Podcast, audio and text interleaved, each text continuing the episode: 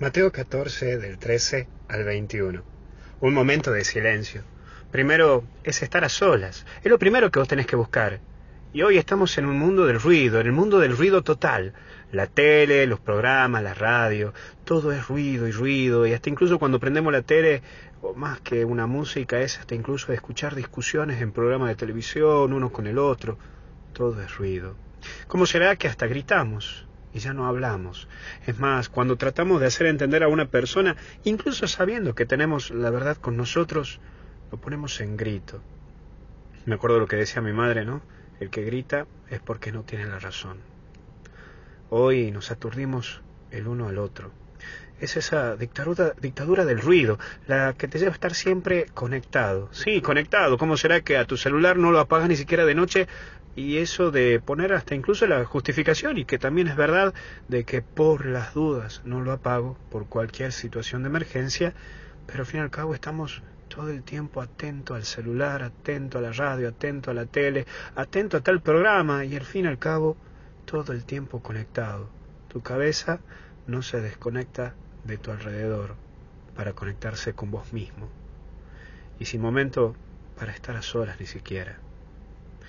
¿No será que tenés que desconectar tu cabeza de lo que te rodea para conectar tu cabeza con quien sos vos? Y aquí entra el segundo elemento, que es lo que te puede ayudar, el silencio. El poder del silencio, el poder del silencio es grande y sana muchas heridas interiores. Sí, el poder del silencio sana esas cuestiones que están alrededor en tu corazón. Es de maduros saber estar solo y buscar estar solo. Claro, porque hay gente que no tiene la capacidad de estar solo, no tiene la capacidad de aprender a vivir en la soledad. El callar exterior e interior es lo que te va a permitir fortalecer tu corazón y tu visión hacia la felicidad, porque estás llamado a ser feliz, loco. Vamos, métele pata, seguí adelante, porque vos sos una persona que está llamado a estar feliz. No dejes que este ruido que te atormenta y te atolondra te termine destruyendo lo que vos buscás, que es la felicidad. Si Jesús buscó momentos para estar a solas, ¿cómo no vas a buscar vos ese momento para estar a solas? No tan solo con Dios, sino también con vos mismo. Y aquí entra el último punto, denles de comer. Es saberte que tenés la capacidad de dar y de darte a los demás. No es dar de lo que tenés, sino solamente lo que Jesús te pide que des. No tenés que dar el todo, tenés que dar a Cristo, que es el todo, que Él te pide que lo des. Vos podés saciar y aliviar a un hermano. Sí, lo podés hacer, pero eso exige antes estar con Jesús y conocer lo que te pide Jesús.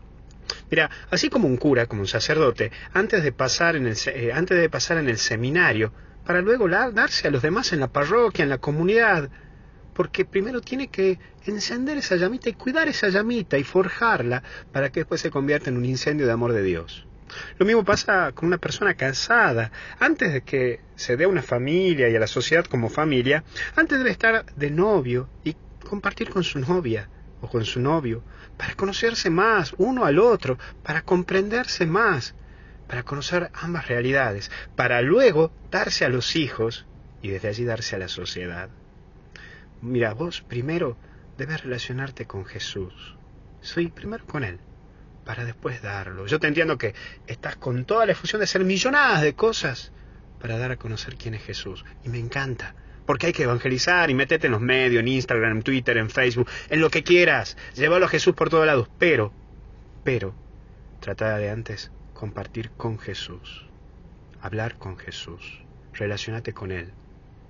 No tengas miedo Busca ese momento de silencio, busca el silencio y escucharás el ruido suave de Dios. Que Dios te bendiga en el nombre del Padre, Hijo y Espíritu Santo. Cuídate.